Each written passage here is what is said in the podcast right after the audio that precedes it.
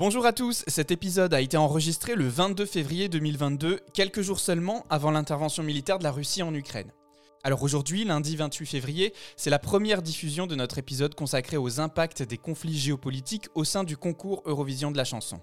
On y parle évidemment du conflit qui oppose la Russie à l'Ukraine, et bien que nos analyses précèdent ces tragiques événements, nous avons quand même décidé de diffuser notre épisode.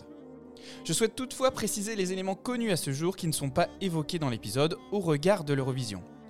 Tout d'abord, le concours 2022 est maintenu. Ensuite, sur demande du télédiffuseur ukrainien et soutenu par 8 autres, la Russie a été exclue par l'UER du concours 2022.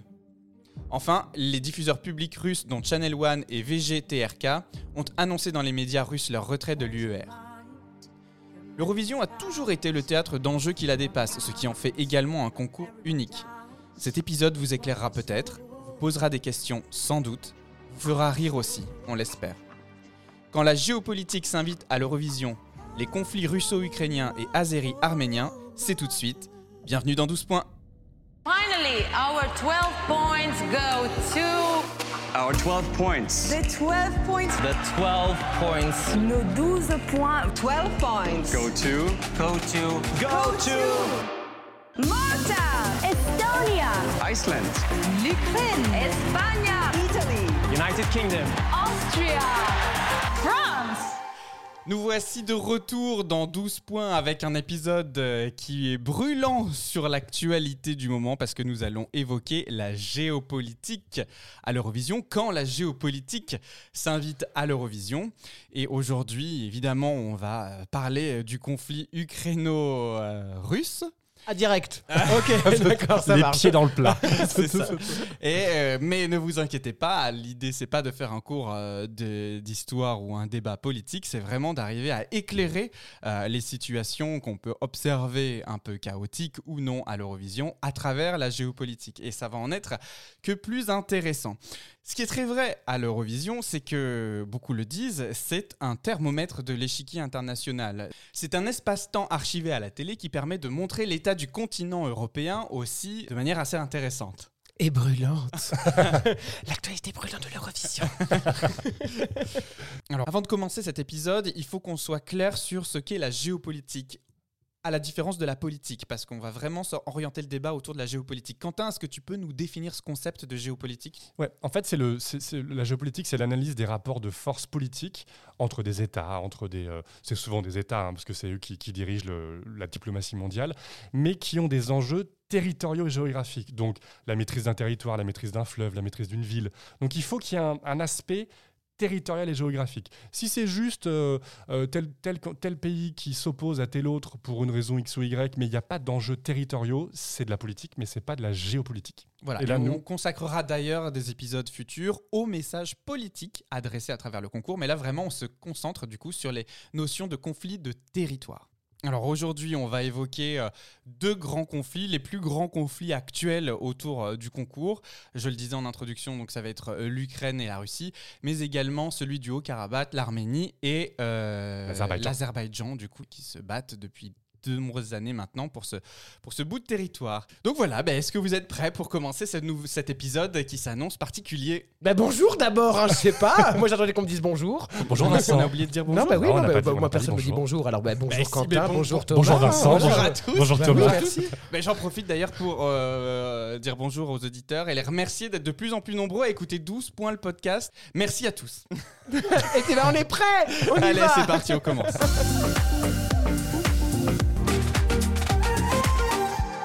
Alors une petite précision, on enregistre aujourd'hui cet épisode euh, le 22 février, donc il se peut que certaines informations qu'on va mentionner au regard de, du conflit actuel russe-Ukraine soient un peu datées par rapport à la date de diffusion de l'épisode. Mais néanmoins, l'idée c'est d'arriver à parler de l'impact de ces conflits dans l'Eurovision. Pour commencer, est-ce qu'on peut éclairer un peu tout le monde sur ce conflit ukraino-russe? Oui, Merci beaucoup, c'est très intéressant. oui, oui, en fait, il faut, faut remettre vraiment pour le coup là dans le contexte long. C'est que l'Ukraine est, une- est un État euh, souverain, j'insiste sur le terme parce que ça va avoir son importance pour la suite. Bien avant même la- l'Empire russe, donc avant 1919, l'Ukraine existe déjà comme, euh, comme entité euh, indépendante, vraiment comme un pays indépendant. Suite à la révolution bolchevique de 1919, l'Ukraine est, est absorbée par l'URSS. Et en 91, l'Ukraine, enfin l'URSS explose, la Russie reconnaît avant 2014 reconnaît l'intégralité des frontières ukrainiennes, donc notamment que la Crimée est ukrainienne et que le Donbass est ukrainien. Sauf que depuis 2014, la Russie a annexé la Crimée sur des motifs fallacieux sur le droit international. Et ça a déclenché, en tout cas, on a vu ces enjeux géopolitiques prendre une, une résonance particulière à l'Eurovision. C'est ça un peu le propos qu'on va, qu'on va dire aujourd'hui, c'est que c'est pas que l'Eurovision est géopolitique en soi, c'est juste que, comme tu le disais en intro Thomas, l'Eurovision c'est une photographie à l'instant T de l'état des forces entre, entre États qui parfois sont en conflit, en guerre ouverte. Et là du coup, bah, le conflit russo-ukrainien se retrouve à l'Eurovision. C'est la meilleure des guerres, non hein, De se battre en chanson, moi je sais pas, je vis un peu dans un monde parfait, hein, vous voyez je, donc, suis, euh, je suis entièrement d'accord enfin, avec toi, c'est le meilleur quoi des télécrochets. Combattons en chanson, je vous en supplie quoi. C'est le enfin. Hunger Games de la chanson. Mais alors justement, tu- euh, c'est la meilleure des guerres, c'est le principe même fondateur de l'Eurovision. 1956, on le rappelle et on l'évoque euh, dans notre épisode 1 que je vous invite à aller écouter, les origines de l'Eurovision. Création du concours, pourquoi? Pour après euh, la, la- la Deuxième Guerre mondiale, euphémiser euh, les tensions. Donc on va définir euh, ce, qu'est- ce que signifie euphémiser, mais c'est c'est rendre vraiment euh, un espace sans tension de- d'échange international. Donc ce qui est intéressant, c'est d'arriver à voir comment, en fait, alors que oui, c'est la fête, c'est la joie, c'est love love, c'est peace peace, on cherche euh, quand même à faire valoir euh, ses valeurs, ses ambitions, euh, Ses ses orientations position politiques. politiques. Exactement. Mais faut voir ça comme un grand dîner de Noël. hein. Je veux dire, il y a un moment donné, euh, t'aimes pas ta tante, t'aimes pas ta tante, bon bah tu, tu dînes quand même à Noël avec elle, et puis bah t'essaies de te mettre loin d'elle de la table, et puis voilà, comme ça, en fait, euh, comme ça, bah ouf, tout le monde est content, non, je sais pas. Tu veux de la dinde? Non, je sais pas. Bon, je sais pas. Alors pour revenir à, à l'actualité russe, euh, aujourd'hui, euh, c'est vrai qu'on est, on est, on est, on est assez sous tension euh, globalement sur le continent européen à ce propos. Se pose même la question de savoir quid de, de la participation de la Russie au concours 2022. Mm. Euh, on attend de voir ce que l'Union européenne de radio-télévision dira. Mais aujourd'hui, on est vraiment dans une situation où il n'y a plus de sous-entendus. Oui. Le conflit est ouvert et jusqu'à présent, les tensions qui existaient depuis 2014 entre la Russie et l'Ukraine à l'Eurovision se sont révélées de différentes manières. Oui, ah bah ça je sais, parce qu'en fait en 2014, pour ceux qui ne savent pas, les deux du fond, euh, eh bien en 2014, la Russie a annexé la Crimée, la Crimée qui est un petit lopin de terre au bord de la flotte en Ukraine. voilà. Tout Donc, à euh, fait.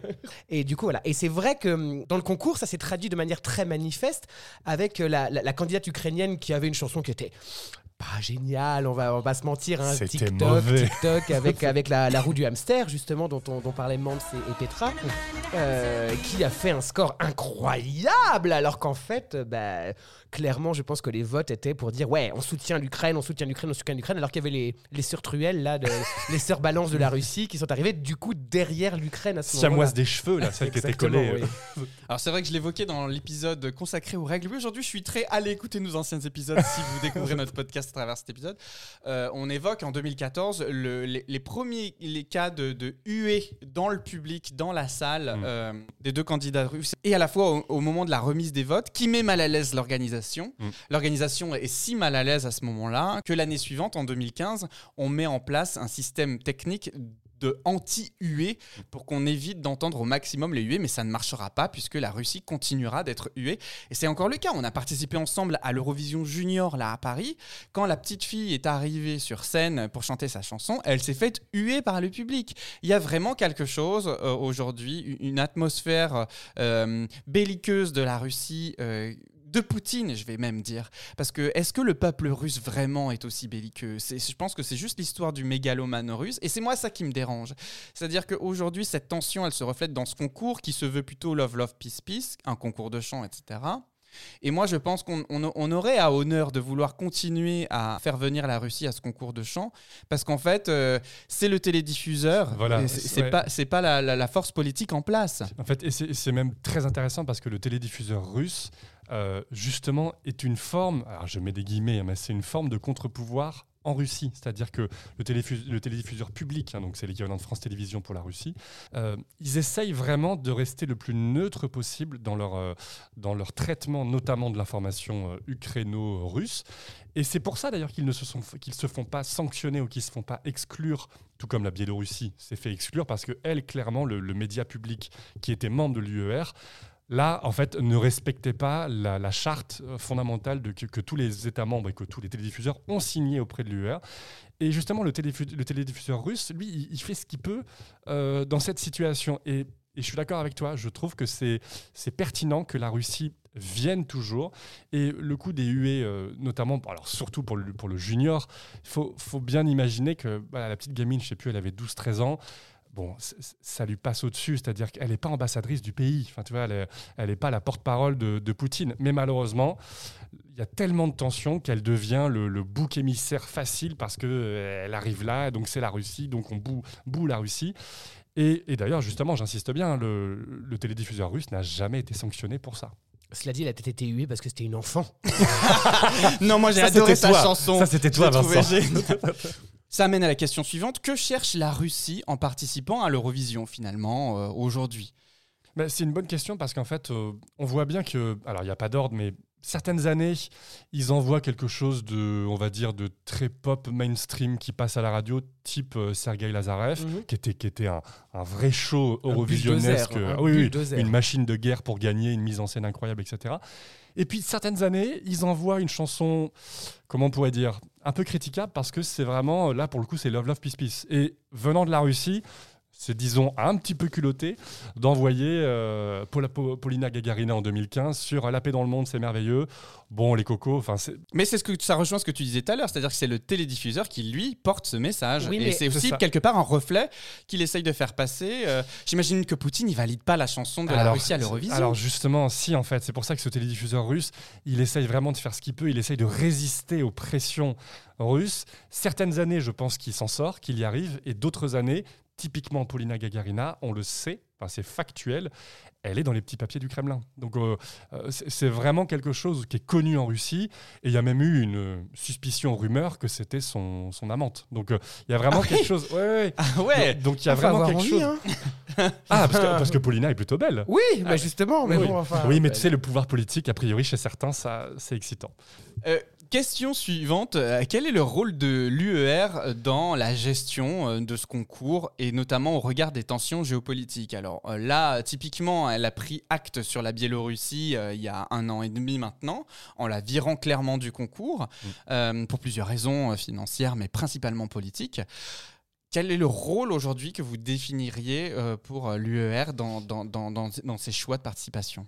Je trouve qu'en fait, elle est l'UER est un petit peu pompier pyromane, c'est-à-dire que d'un côté pompier, c'est-à-dire que vraiment comme la Biélorussie, qui factuellement le télédiffuseur biélorusse n'a pas respecté la charte, vraiment euh, faisait donc la télévision publique biélorusse faisait des articles et des reportages à charge contre les opposants au dictateur, au président dictateur.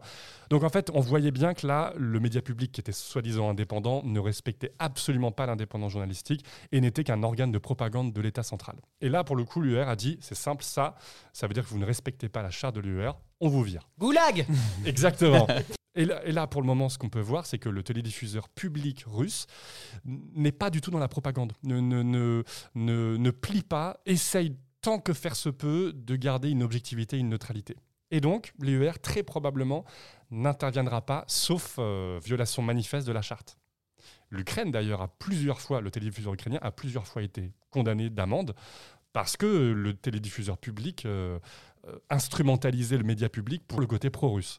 Et en 2017, quand ils organisent l'Eurovision, en février, donc trois mois avant l'Eurovision, tout le pool des directeurs, enfin tout le, board du conseil d'administration de la télévision euh, ukrainienne a été viré par le pouvoir central, qui était un nouveau président Poroshenko, qui était pro-russe. Et il a mis des gens plutôt pro-russes à la tête. Et donc, ça, c'est une bataille Mais c'est- permanente. c'est marrant parce que en 2017, moi je me souviens qu'il y avait eu plein d'histoires euh, sur la venue, notamment de la participante russe en Ukraine. Voilà. Est-ce que vous pouvez nous rappeler ce qui s'est passé euh, à ce, ce Une propos catastrophe. Ah, la chanson ou le. oui, oui, tout. En fait, le, pour faire vraiment en express, donc en 2017, c'est l'Ukraine qui organise. Et depuis l'annexion de la Crimée en 2014, il y a une loi ukrainienne qui impose le fait que tous les individus qui potentiellement vont se euh, Produire. produire euh, ne doivent pas avoir été en, en Crimée après l'annexion. Et Les l'idée, gens, comment ça ne doivent pas avoir été en Crimée après l'annexion? Avoir chanté, avoir performé en Crimée, en vrai. Donc aujourd'hui, l'Ukraine, elle renie euh, la Crimée. Elle, elle cherche Elle plus- renie pas, mais c'est devenu un territoire russe, en vrai. Donc, du coup, c'est. Pardon, excuse-moi si je. Vas-y, vas-y, ouais. Mais c'est c'est un peu vu comme une, euh, comme une trahison. C'est ça. C'est-à-dire que des artistes ukrainiens, ou pas d'ailleurs, qui peuvent être aussi russes ce soit ou, français, peu importe anglais, la ou nationalité. Là, c'est tombé sur la russe, et d'ailleurs, on va le voir, mais je pense que ça a été fait volontairement. Donc, le- cette loi-là, euh, le télédiffuseur organisateur du concours l'a bien précisé huit mois avant le concours à tous les pays membres en leur disant, par contre, je vous rappelle, il y a cette loi qui fait que si vous envoyez une chanteuse ou un chanteur qui est allé en Crimée après l'annexion, il ne pourra pas rentrer, son visa sera refusé. Il ne pourra pas venir sur le territoire ukrainien. Les Russes, jusqu'au bout, trois jours avant la deadline où il faut rendre, la chanson, la Russie annonce que ça sera Julia Samoyova qui va chanter Flame is Burning. Et on apprend un jour avant la deadline qu'en fait, elle est allée en Crimée plusieurs fois pour faire des concerts. De là, l'Ukraine déclare, le télédiffuseur déclare Julia ne respecte pas la loi de sécurité intérieure, elle ne peut pas rentrer sur le territoire ukrainien, venir performer. Petite précision, on l'a un peu abordé tout à l'heure, mais l'UER a essayé une négociation, a tenté d'arrondir les angles et à un moment donné a proposé que Julia reste en Russie et chante à distance. Sauf que la loi ukrainienne précise que peu importe où se situe la personne, en fait, elle- les personnes qui sont allées en Crimée après l'annexion n'ont pas le droit d'être diffusées à la télé. Alors il faut savoir qu'à travers cette loi, qui est questionnable pour la liberté euh, individuelle de voyager, de se déplacer, et qui est notamment en fait... Et puis d'avoir du boulot. Et- je et- sais pas. Enfin, aussi.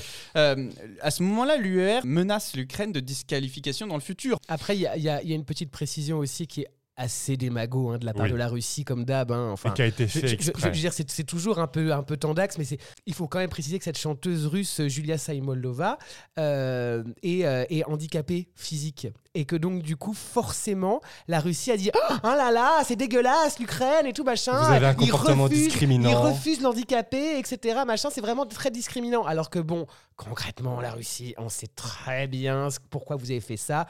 Euh, enfin, voilà, c'était c'était pour mettre un débat dans le débat, un débat dans Ouais. le débat, etc. Enfin, Et surtout et pour critiquer l'Ukraine en disant vous avez vu, ils sont monstrueux, ils acceptent pas qu'une chanteuse euh, handicapée puisse venir se produire gentiment alors qu'elle défend une chanson qui parle de la paix.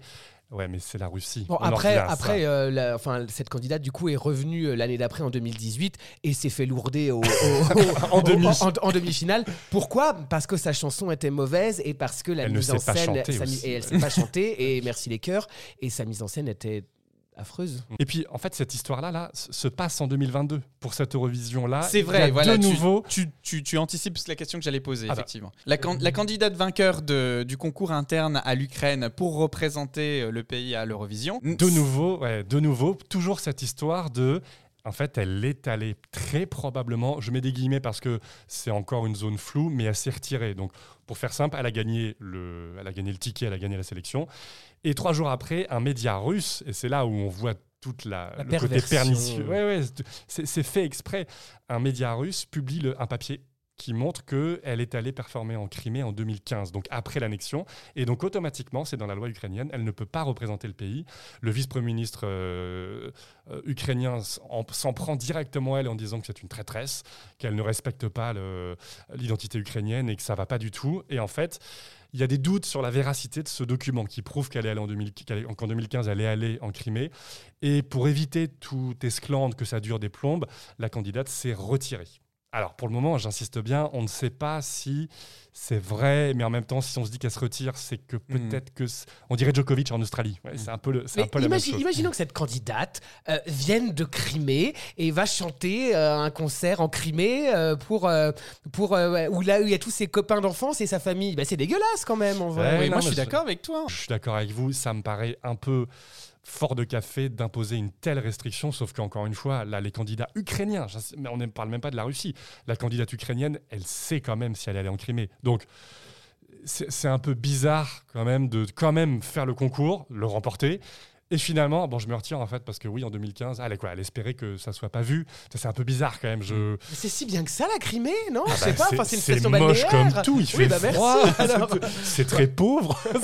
On entend les, les récents discours de Vladimir Poutine qui défend une appartenance à un monde soviétique qui s'inscrit dans une culture radicalement différente de la culture occidentale, pour pas dire européenne, mais occidentale. Pourquoi la Russie s'obstine à participer à l'Eurovision s'il nous trouve si différents et qui nous aime si peu? C'est vraiment pertinent, mais la Turquie, par exemple, donc on en reparlera peut-être pour euh, d'autres d'autres épisodes plus politiques que géopolitiques, mais la Turquie s'est retirée pour ces raisons-là. Elle considérait qu'en fait les valeurs représentées au concours ne correspondaient pas aux valeurs des dirigeants. J'insiste bien et tu le faisais bien de le mentionner, c'est pas forcément les Russes dans leur ensemble, c'est les dirigeants, surtout dans un pays autocratique, si ce n'est presque dictatorial. Ça pose question sur le, poids, l'influence du dirigeant. Et en tout cas, pour le dirigeant, c'est vrai que c'est surprenant, mais je reviens à ma remarque de tout à l'heure. Le télédiffuseur russe, lui, il essaye en interne de résister à ça. Il essaye de faire ce qu'il peut pour sauver les meubles et pour faire bonne figure et, et ne pas devenir un organe de propagande du gouvernement euh, poutinien. Et après, je pense qu'il y a aussi un, un- bah, un- un intérêt, comme on, on l'a- on l'a on l'a dit très souvent dans, dans ce podcast, c'est un intérêt pour le pays, un intérêt culturel, un intérêt de, de faire découvrir son pays, son, enfin, de faire soft venir, de- power, de, de- ouais, de faire venir des, des touristes, quoi. Enfin, et donc, je pense que et la Russie est engagée depuis tellement longtemps dans ce concours Et à Que- Carton en plus. oui, en plus, ils envoient des bonnes choses. hein, euh, même si, je le sais, moi, personnellement, évidemment que j'ai toujours une petite rancœur quand je vois la Russie et j'ai honte un peu d'aimer. Mais, euh, mais c'est vrai. Mais, mais pour autant, ils, ils sont bons et euh, ils envoient des bonnes choses. Ils ont bien compris comment ça fonctionnait. Ils, ils tirent leur épingle du jeu, en fait, si tu veux. Et donc, du coup, je pense que la Russie se retirera pas de ce concours, Mm. étant donné qu'en fait, c'est quand même bah, une super carte de visite pour son pays. Et, dans puis ce je pense même qu'ils veulent gagner en fait. Et Je dans ce schéma-là, ben, justement, qu'est-ce que tu Oh là anticipes là mes là questions aujourd'hui ils n'arrêtent pas. Est-ce que vous pensez que la Russie a les capacités de gagner le concours Absolument. Je dis, je, je- je Oui. dis pas dans ce qu'elle propose, mais je dis Ah. dans, dans le fait de pouvoir obtenir et des votes du jury Ah oui, et des votes Oui. du public. Oui. oui, oui. Est-ce que les votes du jury sont fiables Est-ce que les votes du public sont fiables? Est-ce que la Russie, si elle présente la meilleure prestation du concours aujourd'hui, vous pensez qu'elle peut, au regard de ce qui se passe sur les terrains géopolitiques, remporter le concours de l'Eurovision? Alors, Ah, moi je pense que enfin, oui. là- 2016 là- le montre. Hein. non mais oui, mais c'était 2016. Et là, tu vois, avec les tensions qui existent aujourd'hui en 2022, parce que j'ai toujours pensé que... Qu'est-ce qui s'est passé en 2016 Excuse-moi, je te coupe. Non, non, mais 2016, c'était c'était Sergei euh, Ah oui, Lazarev. Sergei Lazarev. Il gagne le vote du Et, public. et- et- oui, et il gagne le vote du public. Après, sa prestation Était était, magistrale, vraiment magistrale. Et quatrième Mais- ou cinquième du jury. Donc Et même les oui, jurys. non, mais, non, mais tu euh, vois, tu vois, enfin, c'est un truc aussi où je me dis qu'en temps normal, la Russie pourrait gagner le vote du public, pas des jurys, parce qu'il y a tellement de tensions géopolitiques et tout machin. Mais aujourd'hui, avec ce qui se passe entre la Russie et l'Ukraine, tout le monde est informé de ce qui se passe.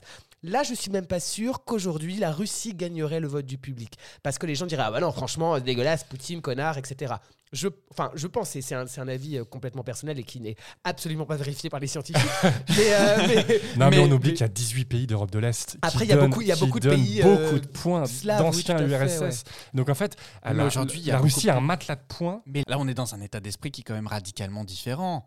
Oui, mais tous les pays de l'Est finalement pensent comme la Russie. Enfin, je Alors pense. Enfin, là, pour le rien, coup, là, ils sont contre la Russie. C'est Ah très surprenant. La Pologne, Première la- nouvelle La, Hong- La Pologne, la Hongrie. Hongrie, qui pourtant ne sont pas des démocraties là avec euh, Viktor Orban, sont d'accord pour sanctionner la Russie. Donc il y a un basculement politique. Après le peuple, enfin le peuple, les, les individus qui votent, et je ne sais pas si, si ça rentre dans leur, euh, dans leur balance. Je ne sais pas du tout si, si les individus qui votent, euh, que ce soit d'ailleurs les jurys ou le public, je ne sais pas à quel point ça, à quel point ça compte. 2014, euh, l'Ukraine finit 7e et la Russie 8-9e, enfin pas très Non, loin. elles, elles- elles sont coude à coude. C'est l'Ukraine qui est juste devant, Voilà. juste devant le- Donc, la, la Russie. L'année même de l'annexion, qui était euh, condamnée de manière internationale, elle fait quand même huitième. La Oui. chanson était pas Mm. top. Si, moi j'aime beaucoup. Oui, alors c'est vrai, on n'est pas d'accord là-dessus.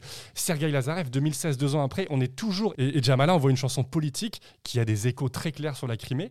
Et, et, la, et la Russie finit premier du télévote et quatrième ou cinquième du jury. Donc malheureusement, je, je pense que les gens qui votent à l'Eurovision ne, ne prennent pas en compte le contexte politique. Et, et, Je sais et- pas d'ailleurs, tant- malheureusement Et ou tant pas. mieux peut-être en vrai. Parce que, on, enfin, je- je- on, ne cesse de le marteler, c'est vrai que c'est un concours de chansons. Mm. Alors est-ce que. Et ça, c'est vraiment démago de ma part de dire ça. Est-ce qu'on laisse de côté tous les, toutes les tensions politiques, etc., machin, parce que bon, pour la faire grosse, je pense que si les, les nazis avaient envoyé une chanson, Ben oui. enfin on penserait pas comme ça. Mais bon, voilà. Mais c'est vrai que c'est vrai que je je- je sais pas. Est-ce, est-ce qu'il- c'est vraiment une question que je me pose. Est-ce qu'il, est-ce qu'il faut s'en tenir vraiment à ce truc de dire c'est un concours de chansons et donc du coup on laisse vraiment tout de côté? Ou alors est-ce qu'on du coup on prend en compte toutes ces tensions géopolitiques qui arrivent etc et finalement ça devient un, un- un procès d'intention?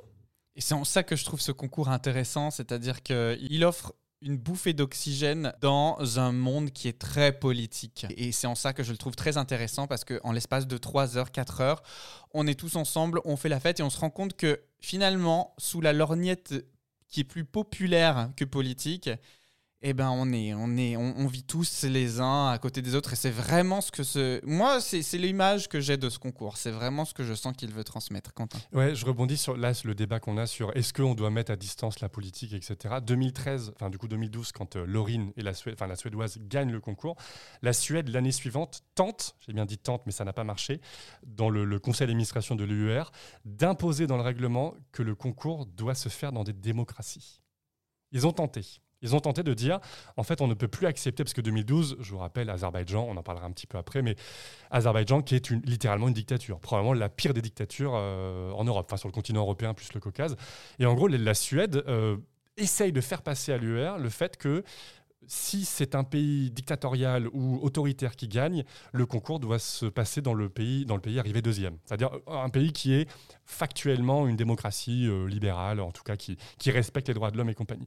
Mais euh, on n'a pas le, détail des discussions intérieures, mais l'UER n'a pas intégré ce, cette condition-là dans euh, les conditions de l'organisation. C'est un peu comme les JO. Les JO, regardez bien que les pays maintenant où ça se passe, bah, c'est pas des démocraties. Donc, et se pose la question est-ce qu'on peut toujours aller fêter le sport ou la chanson dans des pays qui répriment leur population, qui, qui tuent des homosexuels, surtout pour le concours qui est très LGBT euh, friendly Il y a des questions qui se posent vraiment fondamentalement. J'ai pas de réponse, hein, j'avoue que. vous avez 4 heures Quoi qu'il en soit, on verra pour la Russie. On saura très vite finalement si elle est toujours euh, partie prenante euh, à la session 2022. Peut-être que sa non-participation au concours sera une des sanctions euh, par- euh, proposées par le. le- le- J'imagine Joe Biden dire, tu sais, sanction, vous allez pas à l'Eurovision. Bon, en tout cas, nous verrons bien, nous verrons bien euh, ce qu'il en est. Je vous propose de suite de passer à la première chronique de l'émission. C'est l'instant. You, Elodie? Elodie? Elodie? L'instant. you, you, L'instant. you, you, C'est l'instant. you. Gossuin. C'est l'instant Élodie Gossuin. Alors c'est moi cette semaine qui fait l'instant Elodie Gossuin. Ça fait longtemps que je l'avais pas fait d'ailleurs. hein. Mais je tiens avant de commencer cette rubrique à rappeler que cet instant Elodie Gossuin est là pour mettre en avant ce qui fait l'originalité particulière et singulière hein, de l'Eurovision. Voilà, voilà, pour expliquer aux nouveaux auditeurs qui arriveraient sur cet épisode. On met ici en avant les moments what the fuck sur lesquels on s'interloque, comme euh, Maria James. Hello Petra, bonsoir Mans, Mais good pourquoi evening Europe. Et à qui d'ailleurs on fait un gros bisou pour ses récentes 60 bougies soufflées. bravo Ouais, quand même. joyeux, Joyeux anniversaire, Marianne. Marianne James Marianne, si tu nous écoutes, euh, t'es la bienvenue dans tout ce point. Alors pour cet épisode consacré à, la géopolitique et donc au territoire, les amis, je vous ai préparé un instant particulier et singulier. oui, l'Eurovision, c'est la fête, la joie, love, love, peace, peace. On euphémise les tensions, on ne cessera jamais de le répéter. Hélas, tel Jean-Marc généreux et son départ de danse avec les stars, des pays nous ont quittés. Ils sont six. quel Et enfer aujourd'hui, je veux leur rendre hommage. Ah oui ok d'accord Jean-Michel Jarre là Attends, il y a Thomas Son lumière. Excusez-nous, auditeurs, auditrices, Thomas vient d'ouvrir une boîte devant nous avec des, des veilleuses. hein, voilà. C'est la veillée mortuaire. Voilà, alors, c'est- c'est c'est- c'est le moment euh, in memoriam des Césars là. Le Luxembourg. Participation depuis 1956. Sortie du concours en 93. Pays fondateur pourtant avec la participation mémorable de Michel Arnaud. Allez écouter notre épisode 2. Gagne le concours à 5 reprises. Monaco. 1959-2006. Une seule victoire en, deux- en 1971. La Hongrie. 1993-2019 n'a jamais remporté le concours. La Bosnie-Herzégovine, 1993-2016, n'a jamais remporté le concours non plus. Andorre, 2004-2009, zéro victoire. Et pourtant, le suspense quant à son retour en 2022 était encore très présent. Mais ils ne reviendront pas. La Slovaquie, 1994-2012, chou blanc. La Turquie, 1975-2012, un pays qui n'aime visiblement pas les arcs-en-ciel, remporte le concours une fois en 2003. Le Maroc, 1980-1980, une participation unique qui reste mémorable. Et enfin, le Bélarus, 2004-2021, qu'on a remis de force dans un Uber car trop bourré en soirée, n'a jamais remporté le concours. Mais allez hop, moi je veux pas de cette ambiance mortifère. Aussi, pour rendre un vrai hommage à ces participations de naguère, jadis ou autrefois, je souhaite bienvenue à la toute première cérémonie des... La cérémonie des bails d'or Qu'est-ce qu'il dit Ah mais attends, qu'est-ce que c'est? Les bails. Ah les bails bails. Ok, d'accord. Donc on, on a devant nous des, des- des petits, des petits, des, des pailles d'or, hein, voilà. C'est les bails d'or Avec, les des, bails avec des petits, messa- Des des petits messages. Des petits messages. Des petits messages. Je pense qu'on va, on va les avoir du coup. Alors, Alors, vous, vous aurez tout en, en photo hein, Oui. sur, euh, sur l'Instagram de 12 points. Parce que nous Euh, sommes un podcast, mais en même temps une chaîne C'est un YouTube. podcast Et on fait des films. hein, voilà. Donc les bails d'or, qu'est-ce que c'est? C'est on va rendre hommage dans la joie et la, et la, et la, et la célébration aux six participations défuntes de leur vision à travers une cérémonie digne des plus grands, les Oscars, les Césars, etc. Pour cela, trois catégories dans lesquelles j'ai nommé à chacune euh, des, euh, des, Délégation. chacune des délégations exactement en hommage.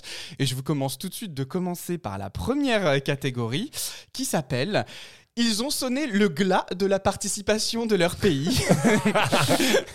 Et donc je vous propose d'écouter tout de suite les nommés.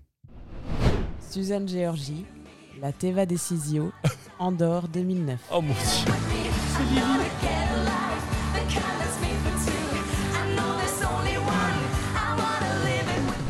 Séverine Ferrer, Coco Dance, Monaco Ah oui 2006.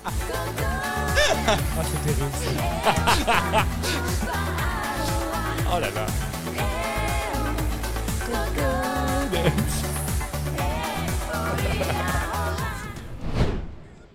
Max Jason Mai, Don't Close Your Eyes, Slovaquie 2012.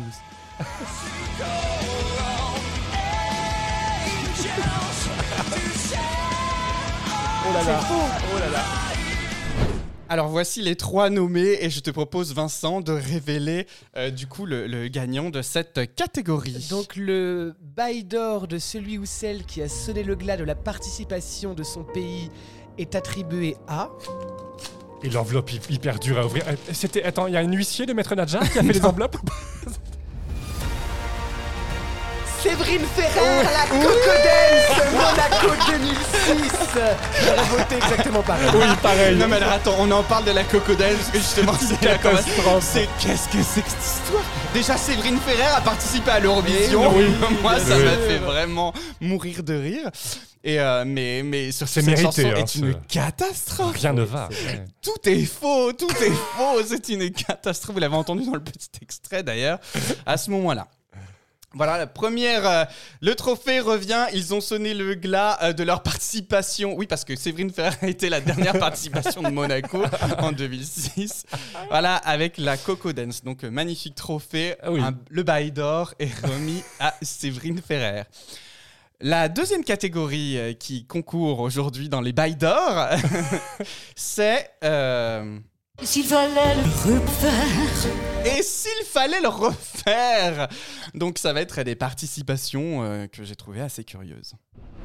Samira Ben Saïd, Itakat Hob, Maroc 1980.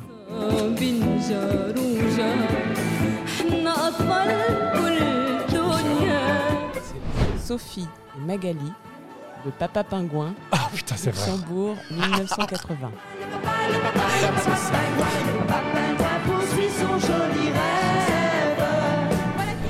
Adiz, Doom Tek Tek, Oh Turquie 2009. Shakira turc. Une tech tech. J'adore. Et alors, c'est parti, révélation. Et le bail d'or de l'intitulé Et s'il fallait les refaire est attribué à.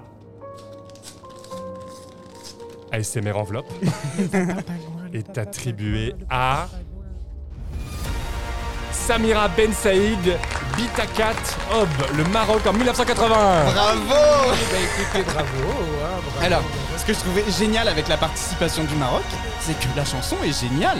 Moi j'aime bien. Moi, j'ai trouvé ça vraiment intéressant ce qu'il proposait. Et justement, tu vois, on évoquait dans certaines émissions le fait que tout devient de plus en plus lisse oui, tout en, à fait. en termes ouais. de, de Ça sonorité. change pour le coup. Ben ouais, là ça changeait. Ça changeait vraiment et ça apportait euh, euh, quelque chose de, de vraiment nouveau. Alors, troisième et dernière catégorie de cette cérémonie des bails d'or. On sait que vous êtes fébrile car Ah oui. c'est la catégorie que moi je préfère, tu m'étonnes. que Moi aussi. qui est la catégorie que j'ai appelée euh, Tu ne dormiras pas dans la baignoire est attribuée. Non, il pas attribuée Les nommés. à. Les nommés sont. Zoli Haddock, Dance With Me, Hongrie, 2009.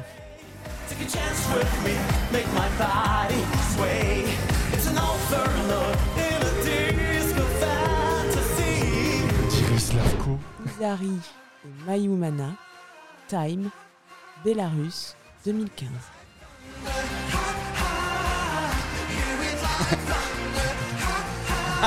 On juge le physique. In the Disco, Bosnie-Herzégovine, 2004. Je me souviens de ça. Et alors, c'est parti. Et donc, le bail d'or de Tu ne dormiras pas dans la baignoire est attribué à. J'ai toujours rêvé de faire ça. Zoli Haddock, Dance With Me, Hongrie 2009 Bravo Alors, autant vous dire que c'est mon préféré. Je te vois, euh, Quentin, foncer sur ton téléphone. Google. Mais euh, je n'en peux plus. Pour moi, c'est un équivalent de Mans Zemmer. Oh là là. point-là Att- Ah Attention. oui, oui, oui, oui, il dormira 2009, clairement hein. pas dans la baignoire. Attends, Alors la chanson, on juge pas parce que ça avait l'air- pas l'air très très bon. on juge le physique. Ah oui, oui, oui, oui. Mais montrez, bon sang, oui, montrez oui, enfin. on y va. montrez On y- on y va clairement. euh, je- je- on vous mettra le lien dans sûr, la description de l'épisode. Oh, il a un abonnement Club Med Gym. Ah non. Ah, Alors le costume, non. Ah non, Mais ah non, j'y vais pas. ah, ça m'intéresse pas du tout. Ah non, excusez-moi, non, non, c'est un. non, mais c'est la photo pas gracieuse. Voilà, merci à tous d'avoir participé à cette cérémonie Merci, des bails d'or Bravo Thomas. Pour ces pays disparus de l'Eurovision qui ont participé, qui ont tout donné, mais qui malheureusement aujourd'hui ne participent plus au concours pour différentes euh, raisons. De ce qu'on a entendu, on est plutôt content qu'il participe plus. Allez, on reprend notre émission.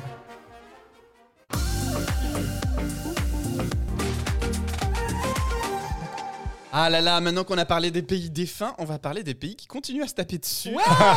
Génial. Euh, et on va évoquer euh, les cas arméniens et azerbaïdjanais. Euh, puisque sur cette petite enclave entre la Turquie et la Russie euh, se situe Existe une petite terre d'irréductible gaulois. le Caucase. Et donc, euh, on a euh, du coup ce territoire, l'Arménie, qui est vraiment entouré, hein, qui n'a pas de, de- de- point d'entrée sur, aucune des mers, qui est vraiment sur le, continent, qui est connecté avec la Géorgie et un tout petit peu aussi avec l'Iran. Et en fait, aujourd'hui, on a un conflit qui existe depuis de nombreuses années maintenant pour euh, le Haut-Karabakh, qui est une portion de terre située dans les montagnes entre l'Arménie et l'Azerbaïdjan que euh, les deux revendiquent. L'Arménie le revendique à juste titre puisque la plupart des habitants qui y vivent sont arméniens. L'Azerbaïdjan le revendique parce qu'il fait partie de son territoire euh, géographique encore plus, plus enclavé. Donc aujourd'hui, c'est des tensions qui existent euh, clairement. Est-ce que euh, tu peux nous en dire peut-être un peu plus, euh, Quentin, sur ce conflit? Là, pour le coup, euh, on a basculé, c'est-à-dire qu'on n'est plus dans des tensions, on est dans une guerre ouverte. Ah oui, de- carrément, oui. Ah oui, c'est la guerre, quoi. va. c'est littéralement la guerre, il y a des centaines de morts, et, euh, et c'est un conflit géopolitique international, puisque la Russie, euh, la Turquie, l'Iran, chacun soutient, et pour des raisons très bizarre à comprendre, c'est pas du tout religieux, c'est plus politique. Enfin voilà, c'est vraiment un- une poudrière du Caucase avec Géorgie, Arménie, Azerbaïdjan. Nous, on se concentre vraiment sur la petite région du Haut-Karabakh, qui est une enclave. C'est vraiment un petit territoire à l'intérieur du territoire azéri ou azerbaïdjanais, je ne sais plus comment on dit. Azeri. Azeri, Je oui, j'ai dit azerbaïdjanais, Ouais, personne m'a repris. Mais je, je ne sais plus. Disons les deux. Euh, et pour le coup, depuis 2020, là, il y a une guerre ouverte. Donc avant 2020, bien entendu, hein, forte tension, euh, boycott diplomatique à gogo dans toutes les instances internationales. Les Arméniens ne parlent pas aux Azéris, les Azéris ne parlent pas aux Arméniens. Euh, avant 2020, avant cette guerre, euh, quand on regarde les résultats de l'Eurovision, le vote du public et surtout le vote de jury, très, per- très pertinent depuis le retour du jury en 2009, eh ben, l'Azerbaïdjan met toujours l'Arménie en dernière place. Quelle que soit la chanson envoyée, toujours en dernière place. Et inversement, l'Arménie met toujours l'Azerbaïdjan en dernière place. Ils ont eu d'ailleurs des amendes plusieurs fois. Mais ils s'en contrefichent, puisque là, il y a des intérêts politiques beaucoup plus importants. Et en fait, ce, petit lopin de terre, c'est une terre montagneuse, symboliquement, il est très fort. Parce que dans ce petit lopin de terre du Haut-Karabakh, euh, il y a en fait des monuments, des traces de vie, notamment arménienne très, très ancienne. Et l'Azerbaïdjan a toujours voulu récupérer ce territoire et chasser les Arméniens. Et donc, en fait, il y a une bataille mémorielle sur ces monuments. Et quoi, c'est sympa, c'est beau, non? Euh, c'est plutôt joli. Ah, c'est plutôt Ah, bah, joli. c'est plutôt joli. Mais par contre, c'est euh, genre à 3000 mètres d'altitude. Et euh, Oui. voilà, c'est compliqué d'y vivre. Mais il y a beaucoup d'Arméniens, effectivement, dans mon souvenir, je crois qu'il y a 80 ou 90% de la population sont des Arméniens.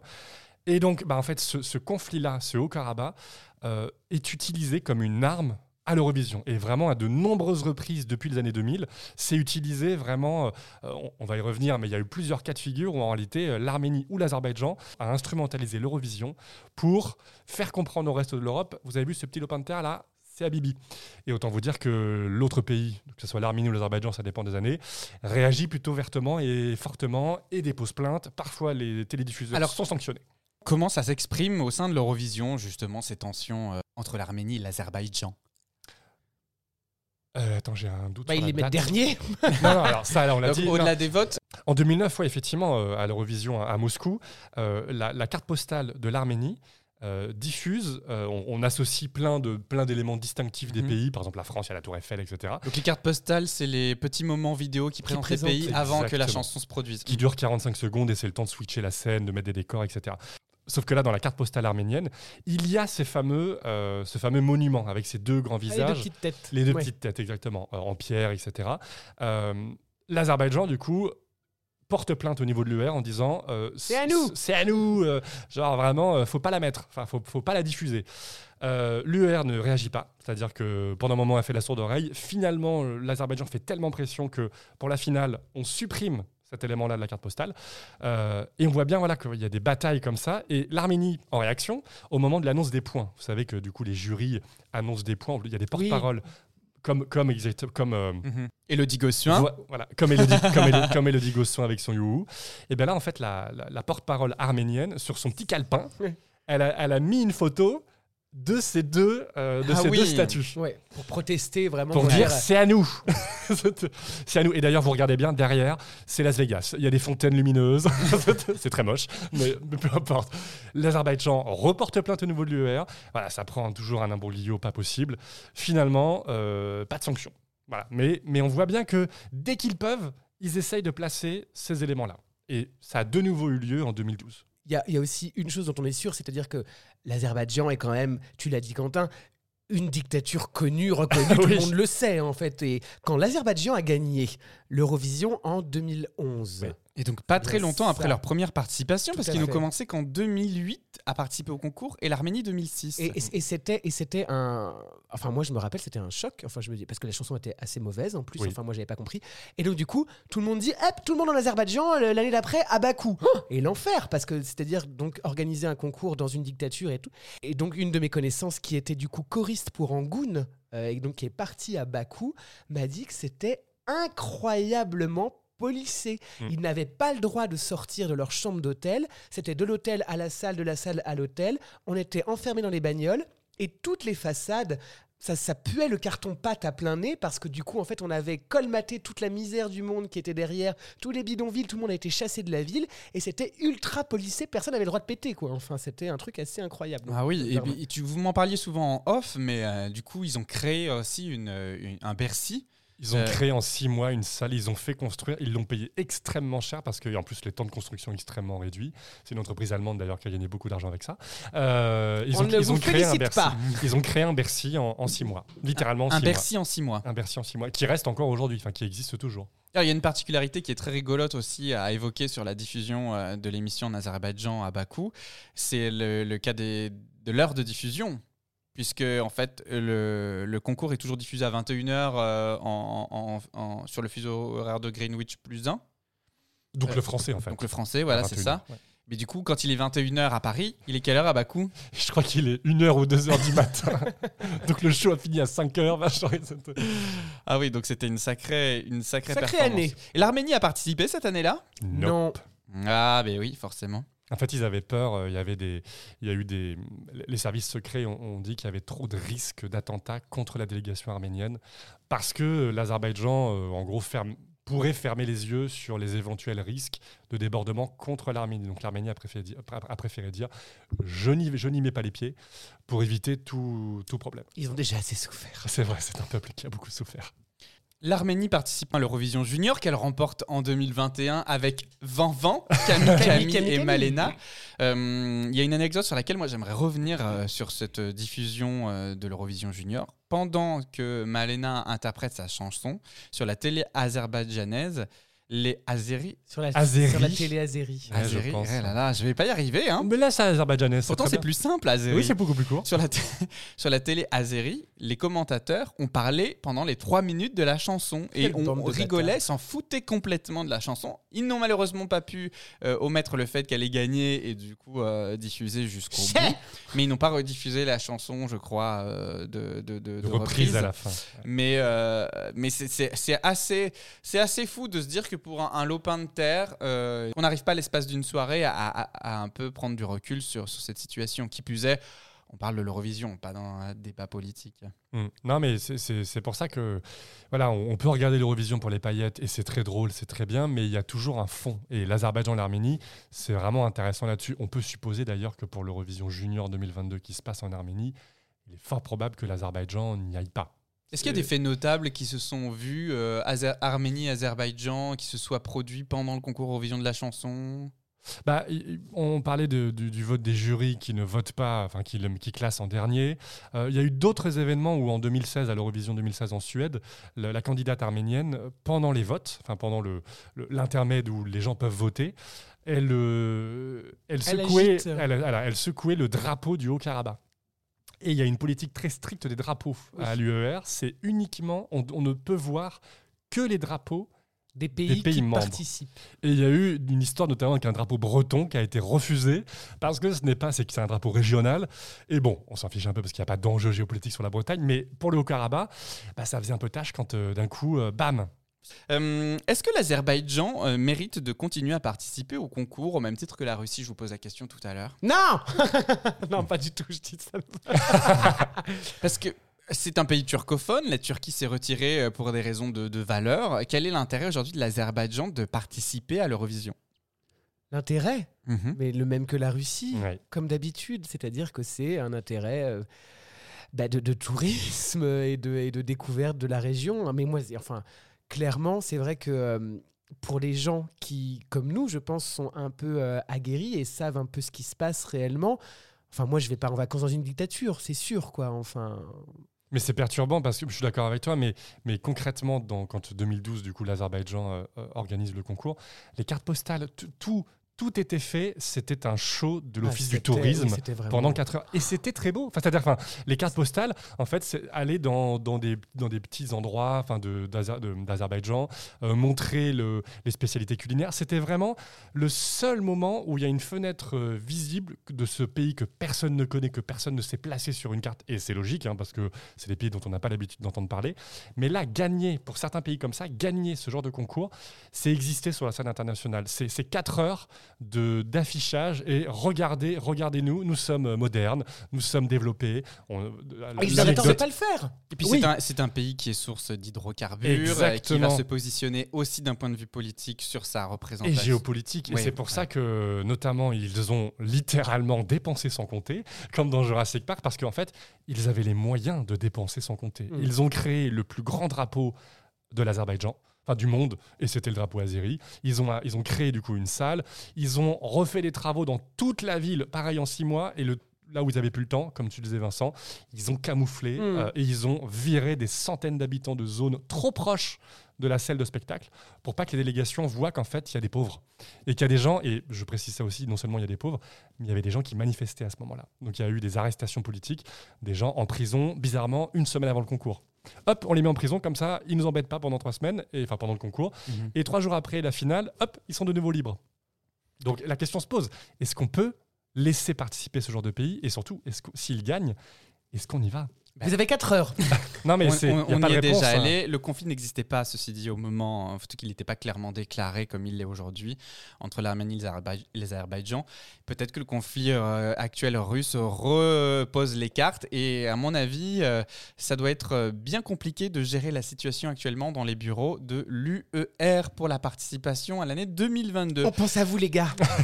Alors, il y a plein d'autres histoires euh, autour de la géopolitique euh, des- sur les territoires euh, qu'on évoquera sans doute dans d'autres épisodes. Voilà, je pense au, au cas d'Israël, je pense à l'histoire autour de la Turquie, je pense Chypre. euh, ouais, tout à fait Chypre. Euh, Il y a encore énormément d'histoires qu'on fera, un plaisir de, de, de Décortiqué. décortiquer dans de prochains épisodes. En attendant, on va reprendre le cours de nos émissions classiques et de proposer la chronique des hurleuses. Wow,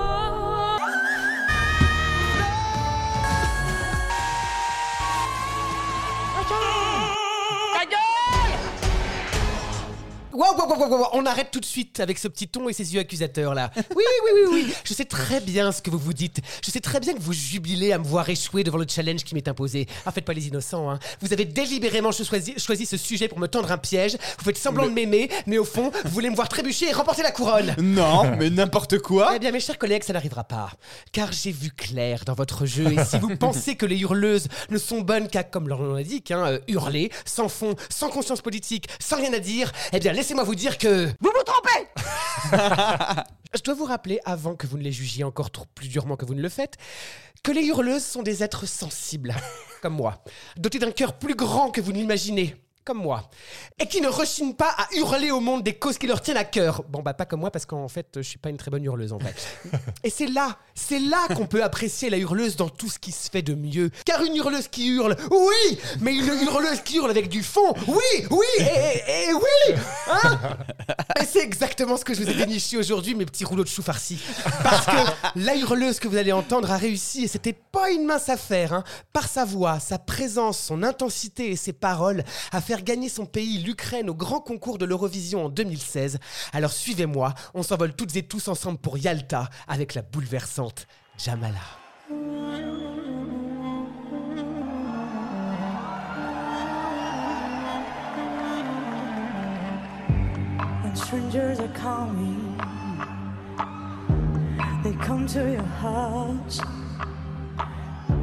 They kill you all and say, We're not guilty, not guilty. Where's your mind?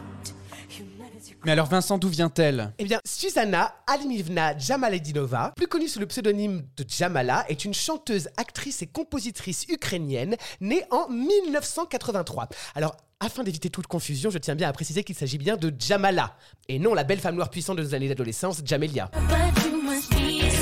Ah oui. Quoi Thomas, il n'y avait pas de confusion possible? Écoute, moi je suis toujours partant pour passer un bon morceau plein de la nostalgie de nos années boutonneuses. Et puis, ne me reproche pas d'essayer d'amener un peu de légèreté à ce billet, parce qu'avec l'histoire que je vais vous raconter, on va pas se taper les cuisses. Jamala, donc, est né d'un père musulman tatar de Crimée et d'une mère arménienne. Autant vous dire que niveau bonheur de départ, on part avec un petit handicap. hein. Car comment vous expliquer? En gros, d'un côté, on a son papa, tatar de Crimée, donc la Crimée étant, comme je l'ai expliqué tout à l'heure, un petit bout de terre au bord de la flotte en Ukraine, qui lui est persona non grata dans son pays depuis la fin de la Seconde Guerre mondiale, période où Staline, personnage fort sympathique à la grosse moustache, a envoyé tous les tatars de Crimée au goulag afin d'asseoir son autorité en Crimée. Hyper sympa le mec. Ah oui. De l'autre côté, on a sa maman, arménienne, donc, dont les ancêtres se sont fait chipper leur terre par, par, je vous l'ai dans le mille, les Russes, bien sûr Si bien que tout ce petit monde est parti s'exiler à Osh, au Kyrgyzstan, pays que l'on s'est placé sur une carte depuis que la nouvelle saison de Pékin Express a commencé sur M6. Bref, c'est là que Jamala est né et a vécu, à Hoche. Jusqu'à ce que ses parents divorcent complètement intentionnellement, de façon à ce que sa maman puisse acheter une baraque sous son nom de jeune fille en Crimée, parce que son père, toujours tatar de Crimée, hein, c'est pas un truc qu'on peut effacer de son CV, était toujours blacklisté là-bas. Bon, je vous ai prévenu, on se fend pas la poire, mais c'est très important de vous parler de tout ça pour que vous compreniez bien la suite. Jamala, elle grandit et elle commence très tôt ses débuts dans la musique, puisqu'à à l'âge de 9 ans, elle sort son premier album de chansons en tatar de Crimée, avec d'autres gamins. Des gamins qui chantent, quoi, tout ce que j'aime. Oh God. Avant de faire ses études au Simferopol Music College, Simferopol étant une ville en Crimée avec un grand rayonnement culturel, et puis d'être diplômée de la prestigieuse Académie de musique Tchaïkovski d'Ukraine en tant que chanteuse lyrique. Point important aussi à retenir pour la suite.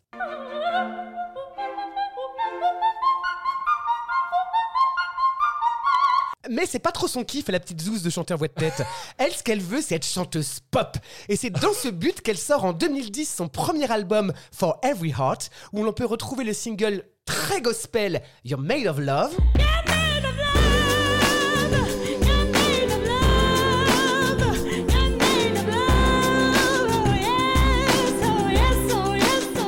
Le très soul It's Me Jamala.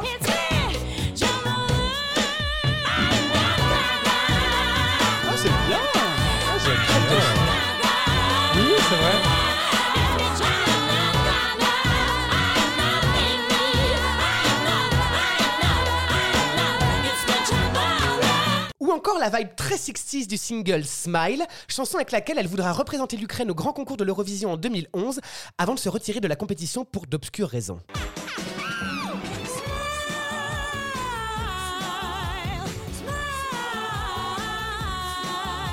Peut-être que parce que la chanson était à chier. c'est fort possible. à cette époque, et c'est pas rien de le dire, Jamala, elle est. euh, elle est contente, Hein, elle est heureuse, quoi. Elle est pétillante, elle sourit. Une vraie Nolwenn Leroy à la sortie de son deuxième album. Ah oui, bah, on se souvient tous que lors de la, de la sortie du premier, on avait envie de s'ouvrir les veines avec une fourchette à huîtres.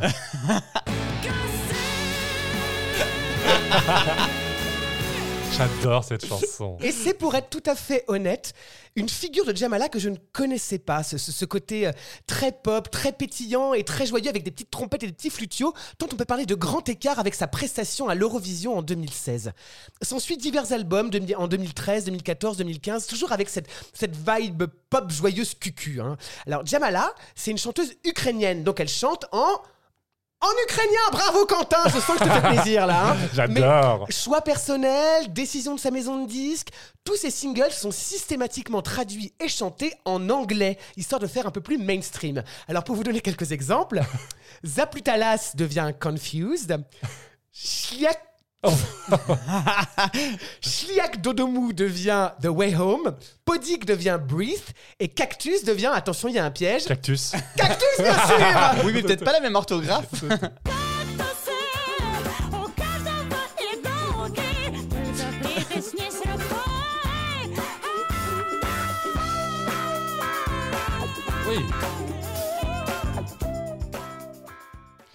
Bon, Vincent, c'est bien beau tout ça, mais parle-nous donc un peu de sa performance à l'Eurovision 2016. Calme-toi Thomas, ça va bien se passer. Comme dirait un ministre bien connu.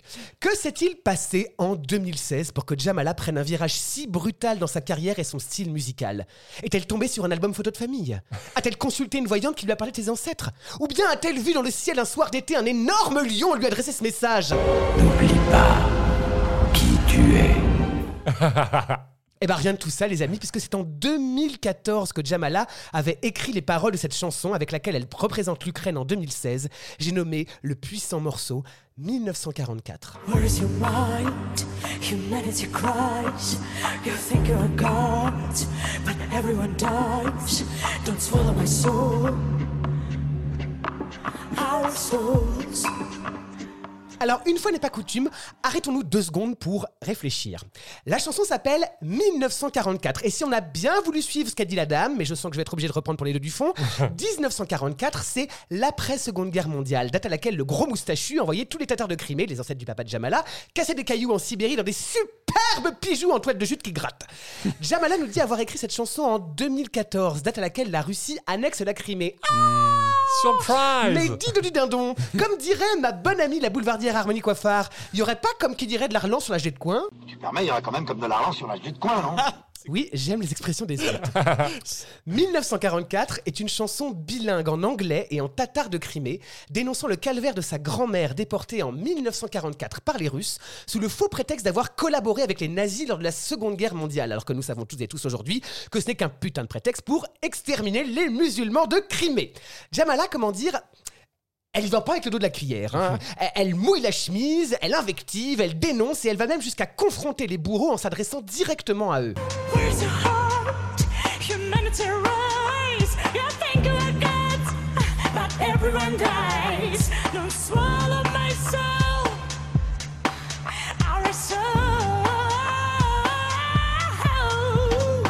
les refrains sont en tatar de Crimée, donc incompréhensible pour quelqu'un comme moi, mais après des heures et des heures de traduction, enfin 10 secondes sur Google Translate, j'ai pu comprendre que ça disait « Je ne pouvais pas me réjouir de ma jeunesse, je ne pouvais pas y vivre ». Phrase qu'elle répète encore et encore comme une litanie.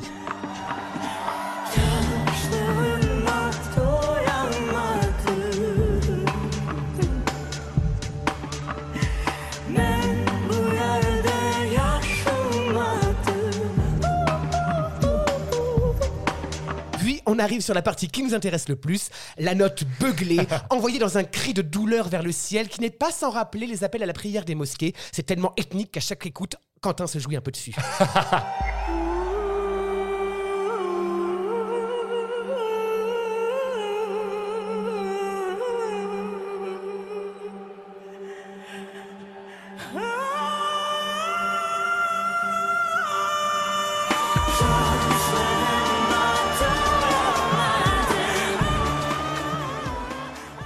Sans oublier le petit whistle à la Maria Carey, typique de la technique lyrique, rappelez-vous, les premières amours de Jamala. Et c'est là, c'est là toute la complexité de cette performance. La voix de Jamala d'abord, elle est, elle est comme ses origines, elle est multiple. Elle est à la fois pop et à la fois lyrique. Elle est à la fois ronde et à la fois légère, à la fois cassée et à la fois puissante. C'est un son tellement particulier que c'est forcément clivant. Jamala, on aime ou on déteste.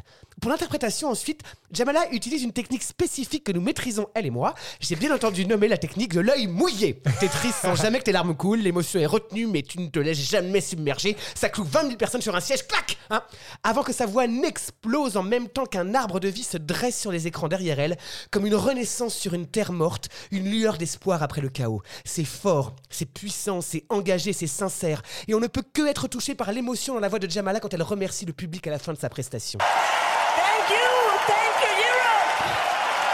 Ce soir-là, Jamala remporte le concours de l'Eurovision 2016 pour l'Ukraine avec 534 points, sans être la favori ni du jury ni du public, ce qui n'était jamais arrivé auparavant dans l'histoire du concours.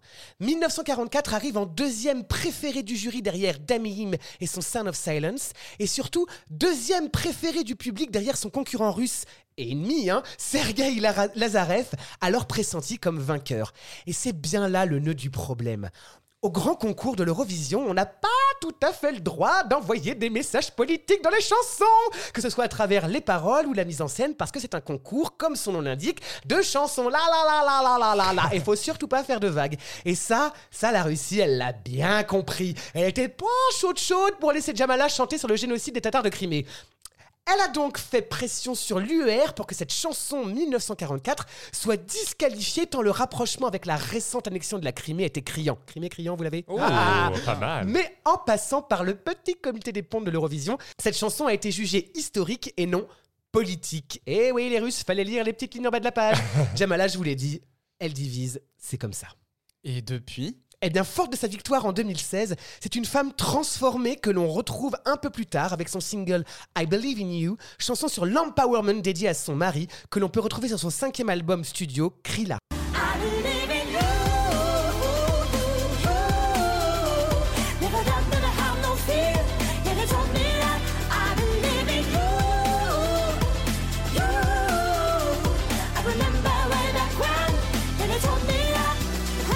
Le temps de devenir ambassadrice de l'UNICEF en 2016 et maman en 2018, Jamala nous revient en 2021 avec l'album My, sur lequel on peut retrouver le single Sina Pravdi, dans la même veine que 1944, et qui se trouve être la bande originale du film engagé L'ombre de Staline. Donc c'est un single en ukrainien, hein, mais heureusement Jamala n'est pas sotte, et elle a fait une version anglaise qui s'appelle Like a Hero.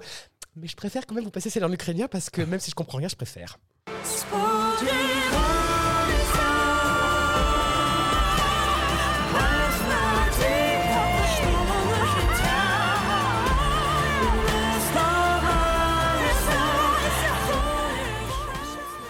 À vous toutes et tous qui ignoriez que le concours de l'Eurovision est un concours beaucoup plus sérieux qu'on ne le croit.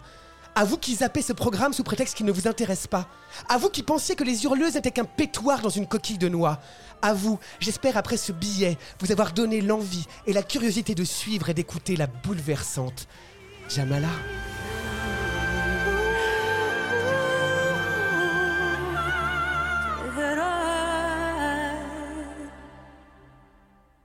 Bravo Vincent Franchement, euh, félicitations. Tu viens de m'émouvoir Oh, avec ben ce alors, billet. enfin, arrêtons Ouais, ça m'a. Jamala est Merci Vincent. génialissime. Merci pour cette magnifique chronique. Bah, merci à vous. C'était Merci. c'était très beau. Ouais. Jamala. Eh bien, on va passer tout de suite au dernier moment de notre Le temps de nous émission, remettre des, de- de- de- d'émotions, visiblement.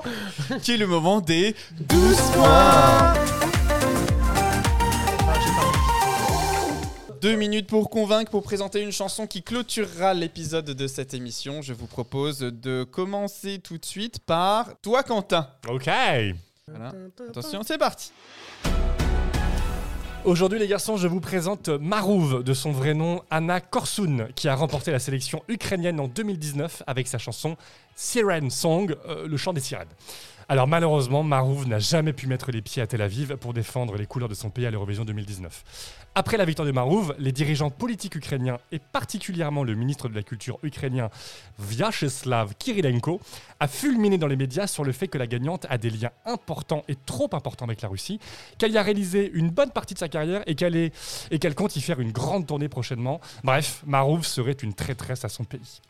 Le diffuseur ukrainien a donc imposé dans le contrat de Marouf des conditions drastiques comme le fait de ne pas faire de tournée en Russie dans les années qui viennent, l'obligation de, je cite, correspondre à l'avis majoritaire des Ukrainiens d'un point de vue politique vis-à-vis de la Russie, d'être une porte-parole du pouvoir politique ukrainien, etc. etc. Bref, Marouv, en artiste indépendante, refuse de signer un tel contrat digne de la propagande de pays totalitaires. Elle déclare alors, je cite, Je suis une musicienne et non pas une batte de baseball dans l'arène politique. Résultat des courses, Marouv est sèchement virée comme représentante ukrainienne par le télédiffuseur du pays. Quel gâchis parce que sa chanson était d'ailleurs dans les favorites des fans et des bookmakers pour la victoire à Tel Aviv. D'ailleurs, vous vous souvenez de mes petites polonaises en bustier qui font du beurre et qui lavent leur culotte au salon public j'en souviens bien, oui. eh ben Marouv, c'est ça puissance 10. Barésie pour toutes. Porte jartel à gogo, danse lascive sur scène, claquement de fesses et twerk, le tout sur des talons de 12 cm. Musicalement parlant, c'est de la pop électro, c'est moderne et entraînant avec un refrain diablement efficace qui reste en tête. Au final, vous l'aurez, compris, aujourd'hui, si je défends Marouv et sa chanson, ce n'est pas pour ses qualités intrinsèques, qui sont d'ailleurs pas si nulles que ça, mais c'est plutôt pour essayer de compenser une injustice et une tentative politique grossière du gouvernement ukrainien de manipuler une artiste en voulant la forcer de gré ou de force à devenir une femme politique. Alors votez pour Marouv, car en, car en votant pour elle, vous votez aussi pour la liberté d'opinion et la démocratie. Vive l'Eurovision, vive la République et vive la France. Sur le gong, Bravo bravo, Bien joué On enchaîne tout de suite avec moi-même. Alors moi en fait je vais reprendre un gagnant de, des bails d'or aujourd'hui parce qu'il faut leur rendre hommage. Et, je vais tout de suite vous parler de Zoli Hadok qui représenta la Hongrie en 2009. Alors Zoli euh, pourquoi j'aimerais que vous lui donniez une chance? Non pas parce qu'il a une pratique de rêve et que je ne laisserai pas évidemment dormir dans la salle de bain s'il venait un jour à venir chez moi, mais c'est juste que euh, il n'a jamais gagné euh, la demi-finale, il a terminé 15e sur 19e et j'aimerais qu'on lui rende cet hommage parce que sa prestation tout aussi Eurodance des, Eurodance des années 2000, 2002, de- tout aussi Eurodance des années 2000-2010 soit-elle, est quand même plutôt chiadée. Alors on est sur évidemment beaucoup de paillettes, euh, beaucoup de belles prestations. Le mec fait quand même en live plusieurs euh, sauts périlleux, euh, saltos, etc. Et moi, franchement, pour la prouesse, ça mérite euh, de, de, de Comme 12 les danseurs d'Angoune. Voilà. Mais c'est surtout, on se rappelle les années 2000, qu'est-ce que c'était? C'était le big deal, c'était l'heure à l'appel, c'était les gaffettes de Vincent Lagaffe, souvenez-vous. Et tout autour de Zoli Haddock, en fait, on retrouve des ersatz de gaffettes qui dansent, cheveux au vent, tenues colorées, décolletés saillants. Et surtout, voilà, vraiment, moi c'est la chanson qui me plaît, entraînante, dansante, euh, tout ce qu'on aime, très fausse, on va pas se mentir, parce que quand on fait des saltos, difficile de rester juste. Mais voilà, aujourd'hui, rendo hommage au bail d'or, votons Zoli Haddock. Vincent? Oui, il va falloir que je parle vite. Attention, Attention, vous êtes prêts à prendre un, un nombre incalculable d'informations en très peu de temps. hein. c'est parti, c'est à toi.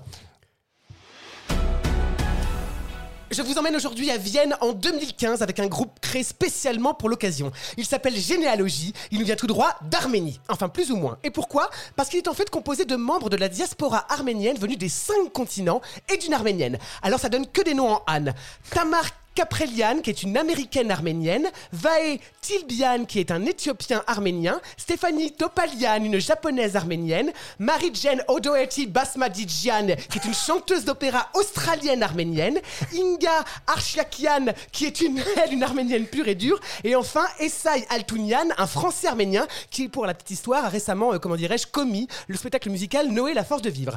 Et donc, ces six petits personnages-là sont là pour commémorer le centenaire du génocide arménien de, 2000 de 1915. Si on bien se rappeler, en gros, l'Empire ottoman, pendant la Première Guerre mondiale, alors allié de l'Allemagne, de l'Italie et de l'Empire austro-hongrois, a zigouillé plus de deux tiers du peuple arménien. La chanson, au départ, elle s'appelait Don't Deny, parce que rappelons tout de même que la Turquie ne reconnaît toujours pas le génocide arménien aujourd'hui. Puis, jugeant que c'était un petit peu trop éloquent, on l'a rebaptisé Face the Shadow.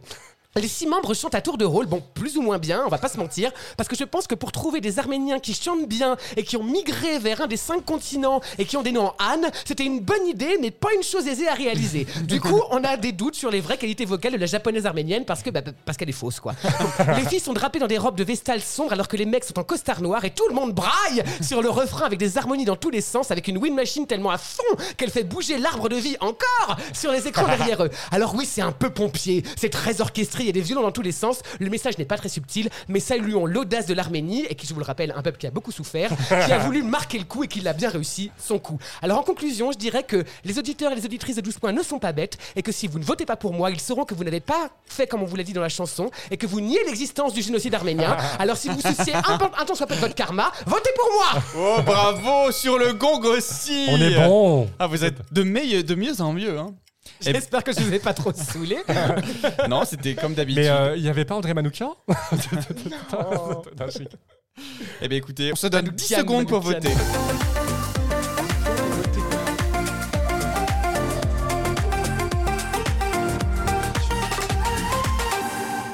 Non, c'est pas du tout ça. Ok, et ben c'est parti, je vous propose de commencer à restituer vos points, Quentin. À qui tu donnes tes 12 points? Oui, alors, euh, j'ai hésité vraiment longuement, mais, mais je considère que là, j'ai envie de voter pour la plastique. Ah Pour le club Med Gym. C'est une forme de fascination-répulsion. Mais tu, mais tu mérites, enfin en tout cas le chanteur mérite, mérite les 12 points. Merci beaucoup. Bravo Eh Thomas oui, je suis très content de ces 12 points. Merci, merci. Et je donne 8 points parce que je- enfin, j'aime bien la politique, donc à l'Eurovision, donc j'aime bien. Mais c'est vrai que cette chanson était particulièrement mauvaise et C'est pénible. pompier C'est C'était- pompier C'était pénible et c'était vraiment tape à l'œil et c'était vraiment trop gros.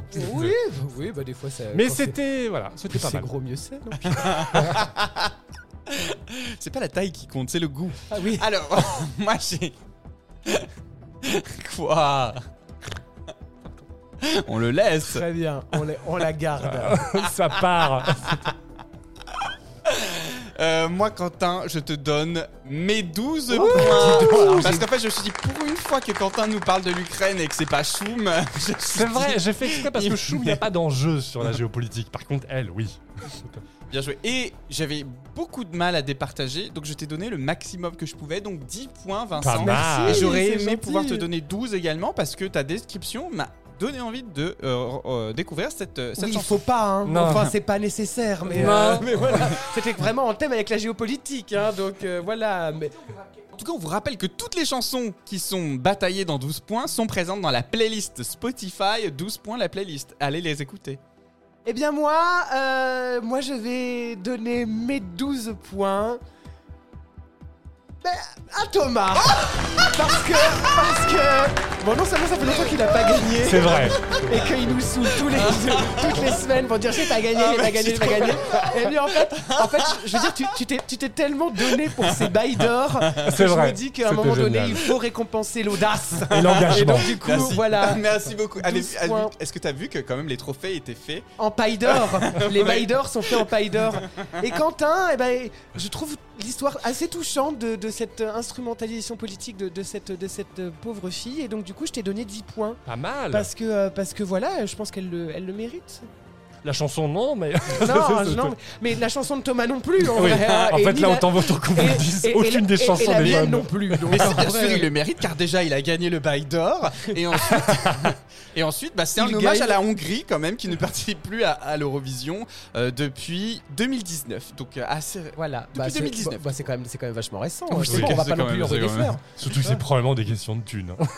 Comme d'hab. En tout cas voilà, c'est festif, euh, c'est euh, Zoli Haddock qui euh, clôturera cette émission sur la géopolitique. Donc on veut dire que le grand écart est assez fabuleux. Mais en tout cas, merci, merci d'être de plus en plus nombreux et nombreuses à nous écouter. Euh, N'hésitez pas, et je vous engage même.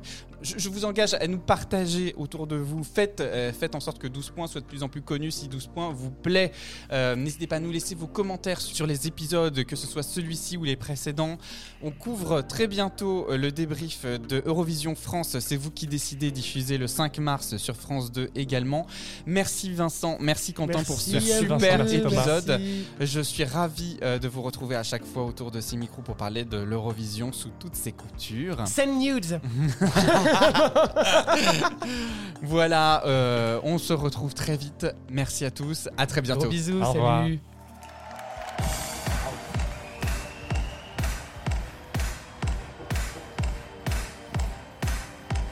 I see it in your eyes, you wanna dance with me tonight. It's written on your body, yet you're putting up a fight. The way you move and how you groove, somewhere out of sight. You know it's only fair to tell you that you do it right. With a little luck, I'm gonna meet you on the dance floor. Just by the way you move, you make me